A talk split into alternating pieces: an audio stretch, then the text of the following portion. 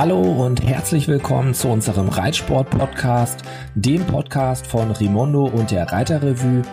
Wir sprechen über aktuelle Themen aus den Bereichen Reitsport und Pferdezucht. Wir sprechen über interessante Personen, genauso wie mit interessanten Personen. Und wir freuen uns, dass du uns heute folgst in unsere Welt der Pferde. Hallo, schön, dass du dir die neueste Folge vom Reitsport-Podcast wieder anhören möchtest. Mein Name ist Ricarda und ich arbeite im Online-Marketing bei Rimondo.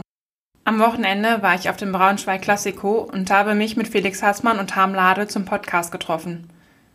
Eine Sache ist mir bei der Aufnahme des Podcasts mit Felix wieder aufgefallen.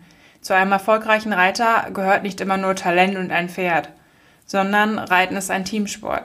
Das kommt auch bei Felix ganz klar durch. Seine Familie, die Pfleger, seine Freunde im Reitsport und natürlich die Pferde ergeben eine ganze Maschinerie oder ein System, auf der er seinen Erfolg erst aufbauen kann. Auch wenn Felix jetzt nicht der überschwänglichste oder aufbrausendste Typ ist, habe ich diese Dankbarkeit für die Unterstützung durch die Leute, die ihm umgeben, ganz klar gemerkt.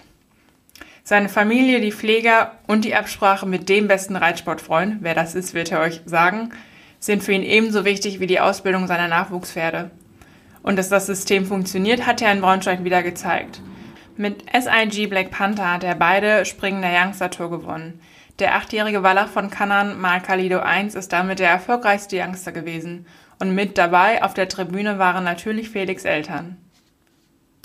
Wir haben diese Folge in zwei Teile aufgeteilt. In der ersten gleich hört ihr das Interview oder das Gespräch mit Felix, in der zweiten dann das mit Harmlade. Ich wünsche euch viel Spaß und schreibt mir gerne über die Social Media Kanäle auf Facebook rimondo.com und auf Instagram rimondo-com, wie ihr die Folge findet. Ich würde mich freuen. Vielen Dank. Hallo Felix. Ja, hallo. Wie geht es dir? Boah, soweit ganz gut, danke. Das ist schön, das hört man gerne. Felix und ich stehen gerade im Pressezentrum bei dem Braunschweig Klassiko, wie es dieses Jahr zum ersten Mal heißt. Und erzähl doch mal, wie es bisher war. Wir haben ja jetzt schon Samstagabend, gleich hast du noch einen Start, aber ja, gib uns mal einen kleinen Überblick. Ja, ich bin äh, Freitagmorgen hier angekommen, bin die Nacht um 4 Uhr losgefahren. Ich habe drei Pferde mit, Cayenne, Balzacki und einen Youngster, SEG Black Panther. Gestern fing es gut an, äh, Black Panther hat schon Youngster-Tour gewonnen, Cayenne war Dritter in der großen Tour. Oh, heute war es noch nicht ganz so gut, aber heute Abend kämpfen wir noch einmal. Ich hoffe, dass es dann besser klappt und dann morgen den letzten Tag mit Balzacki im großen Preis. Was hast du heute Abend noch für eine Prüfung? Äh, heute Abend ist noch mittlere Finale, geht Cayenne noch einmal. Ist auch 1,50 Meter springen mit Stechen und da äh, hoffe, wir sind gut vorbereitet. Wie ändert man dann seine Strategie? Wenn du jetzt sagst, heute Mittag war es nicht ganz so gut, was ändert man dann? Ja, ich kenne Cayenne schon sehr lange. Der ist jetzt 13 Jahre. Im Grunde weiß ich, wie er ist. Er sprang gestern richtig gut. Heute hatten wir leider einen Fehler in der Dreifachen. Danach war so ein bisschen der Faden gerissen, sag ich mal. Dann hatte ich auch aufgehört, weil wir für heute Abend noch Kraft sparen wollen und normalerweise bin ich guter Dinge, dass das klappt. Mit sommerfahrenden Pferd brauchst du dann wahrscheinlich auch nicht mehr weiter reiten und nochmal probieren, sondern da sagt man einfach Haken dran und versucht es in der nächsten Runde nochmal, oder? Ja, genau. Der hat eigentlich schon alle Plätze der Welt gesehen, sag ich mal. Und ja, da können wir, glaube ich, ganz beruhigt bleiben. Ich habe mir natürlich vorher nochmal deine ganzen Erfolge angeschaut und auf Rimondo hast du alleine im Jahr 2018 352 Platzierungen. Und du hast die Goldene Peitsche in Nörten-Hardenberg gewonnen. Du hast fünf Sterne Grand Prix mit Balsaki 2017 in München gewonnen oder auch das Championat in Münster letztes Jahr. Ähm, wie ist das? Hast du eine Strategie, wie du mit diesem Druck umgehst bei so hohen Springen? Die sind ja meistens auch mit Stechen oder Siegerrunde.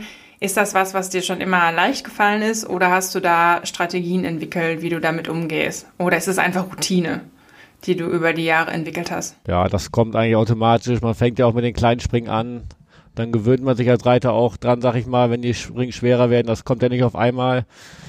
Und meine Pferde jetzt so, bei Saki zum Beispiel, der jetzt schon richtig viel gewonnen hat, der ist jetzt auch 16 Jahre, den haben wir als Fohlen gekauft, den kenne ich in- und auswendig, er kennt mich genau und dann ist es natürlich noch einfacher, sag ich mal, wenn man das Pferd schon lange kennt, schnell zu reiten.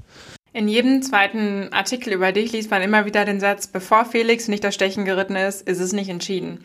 Ist Schnellreiten dein Ding oder ist es eher so pferdespezifisch, weil du jetzt gerade mit deiner Truppe weißt, mit denen geht's ganz gut? Ich glaube, das liegt mir ein bisschen im Blut, das Schnellreiten. Ich habe das auch gerade aus der Familie, sag ich mal, schon gelernt. Mein Bruder, der ist auch immer Favorit, wenn er im Stechen ist, der ist auch immer schnell. Ich glaube, das liegt uns ein bisschen, äh, das Grundtempo relativ hoch zu halten und ja, deswegen sagt man das, glaube ich, ein bisschen. Und wie ist das, wenn es mal nicht so glatt gelaufen ist, also nach einem Sturz oder so? Machst du dir dann mehr Gedanken oder bist du da einfach der Routinier? Kommt immer darauf an, wie es passiert ist, sag ich mal. wenn man sich wehgetan hat oder mit dem Pferd gestürzt ist, ist schon ein anderes Gefühl, als wenn man jetzt, äh, sag ich mal, wenn der stehen bleibt, man einfach zur Seite runterfällt, was auch mal vorkommt. Dann ist natürlich gar kein Problem. Aber wenn man mit Pferd mal gestürzt ist und so, muss man schon das Pferd langsam wieder ranführen.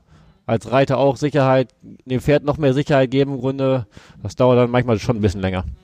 Okay, Kommen wir zu den letzten paar Sekunden vor dem Parcours, wenn man in der Schleuse steht. An was denkst du da? Gehst du den Parcours nochmal durch oder fokussierst du dich ganz auf dein Pferd? Ja, da geht man eigentlich schon äh, den Parcours nochmal durch oder guckt den Reiter vorher an, ob man doch vielleicht doch noch irgendwas anderes machen muss. Aber der grobe Plan steht im Grunde schon und dann ist man eigentlich schon sehr konzentriert, vor allem wenn es jetzt in eine große Tour reingeht, dass man seinen Plan auch nachher durchzieht und sich nicht verhaspelt, sag ich mal.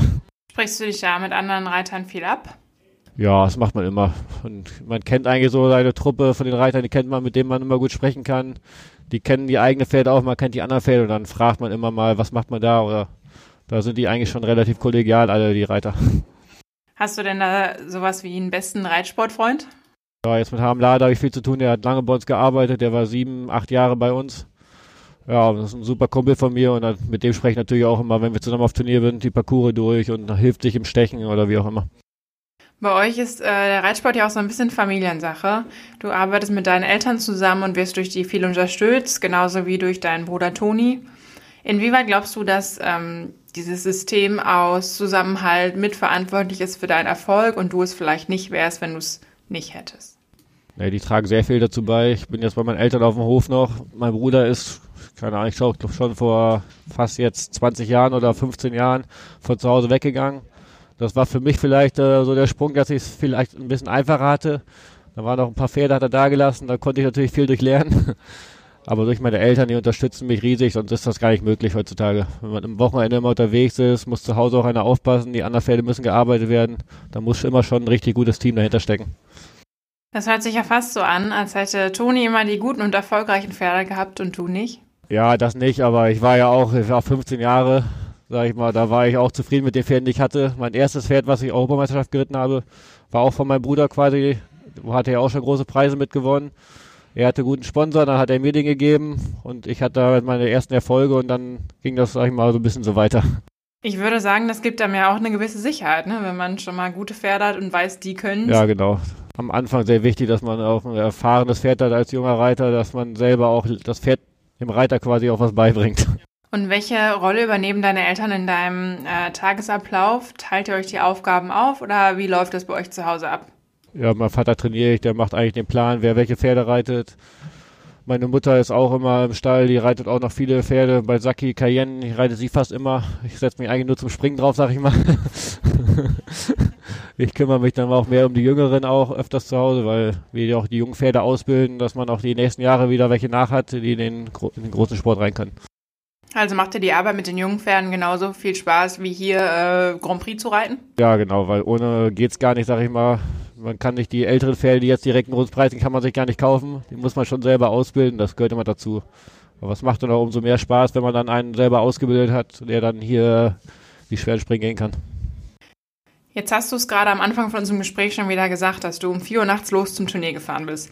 Ich habe auch gehört, dass das so, dass du das öfters machst äh, den ganzen Sonntag Turnier reiten und dann irgendwie nochmal zum Beispiel aus München sechs bis acht Stunden in LKW selber nach Hause fahren. Ist das so eine Sache, die du nicht gerne außer Hand gibst oder woran liegt das? Weil du würdest ja bestimmt äh, wen finden, der die Pferde und den LKW fertig fährt, oder? Nee, aber die Pfleger im Grunde, wenn die Führerschein haben, für die ist das dann noch anstrengender. Die sind morgens als Erster im Stall, kümmern sich den ganzen Tag um die Pferde. Und dann kann man die auch nicht immer alleine fahren lassen. Das ist natürlich jetzt von München auch äh, verdammt langer Trip, sag ich mal, wenn man den ganzen Tag schon im Stall war. Natürlich äh, kann man sich auch gerne mal abwechseln, das ist kein Problem. Aber grundsätzlich fahre ich doch schon oft selber. Also es ist nicht so, dass du deine Pferde nicht abgeben willst und deinen Pfleger nicht vertraust. Nein, nein, nein. ich vertraue den anderen auch. also machst du das nur zugunsten deiner Pfleger? Ja, genau. Und gibt es noch andere Arbeiten, die du nicht so gerne aus der Hand gibst? Äh, du hast zum Beispiel gesagt, deine Mama reitet zu Hause immer äh, sozusagen deine Kracher. Okay, sie reitet immer so vier, fünf Pferde, reitet meine Mutter noch. Aber wir haben zu Hause im Stall über 30 Pferde zum Reiten. Da bleibt immer viel über, sag ich mal, die man arbeiten muss. Und ja, auf dem Hof halt alles, was dazugehört. Da muss man alles mal machen. Wie viele reitest du am Tag zu Hause? Ich reite so sieben, acht Pferde zu Hause. Das geht so einigermaßen, ja. Und wie gehst du mit Rückschlägen um? Ich finde, ganz oft hört man ja immer nur von den großen Erfolgen, aber oft genug gibt es ja auch mal irgendwie Runden, wo man einen Fehler, zwei Fehler hat und gar nichts abbekommt, was ja jetzt nicht wirklich Rückschläge sind. Aber gibt es auch mal so Momente, wo du dich selber wieder motivieren musst oder wo es dich ärgert? Oder wie ist das bei dir? Nee, ist natürlich, wenn man nur mit zwei Fäden auf Turnier ist, dann jeden Tag nur eine Runde hat oder so und dann immer einen um, dann ärgert man sich schon. Das habe ich lieber, wenn man dann vier oder fünf mit hat, dann sind auch mal gute Runden dazwischen, da kann man sich direkt wieder motivieren, aber großen, ja, im Großen und Ganzen, das äh, kommt immer mal vor mit Fehlern. Aber dann denkt man immer, es kommen auch wieder andere Zeiten.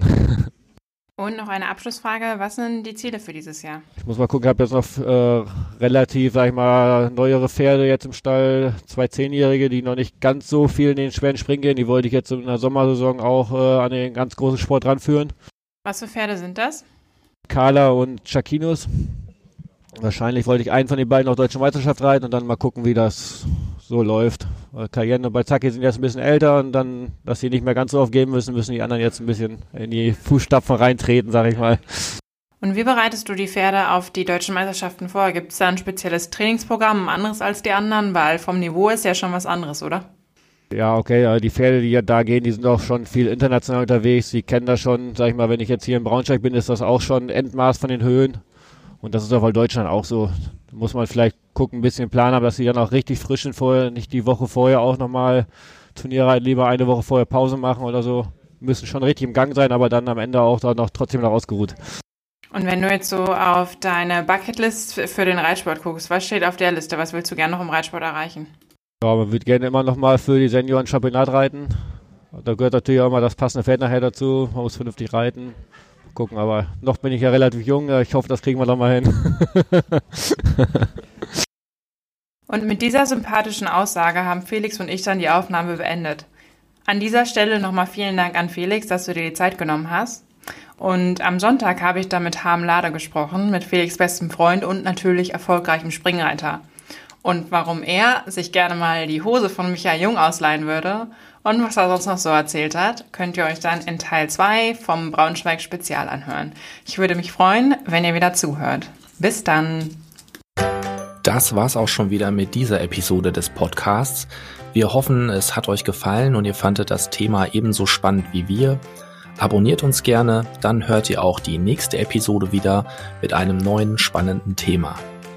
Bis dahin, viele Grüße aus dem Landwirtschaftsverlag.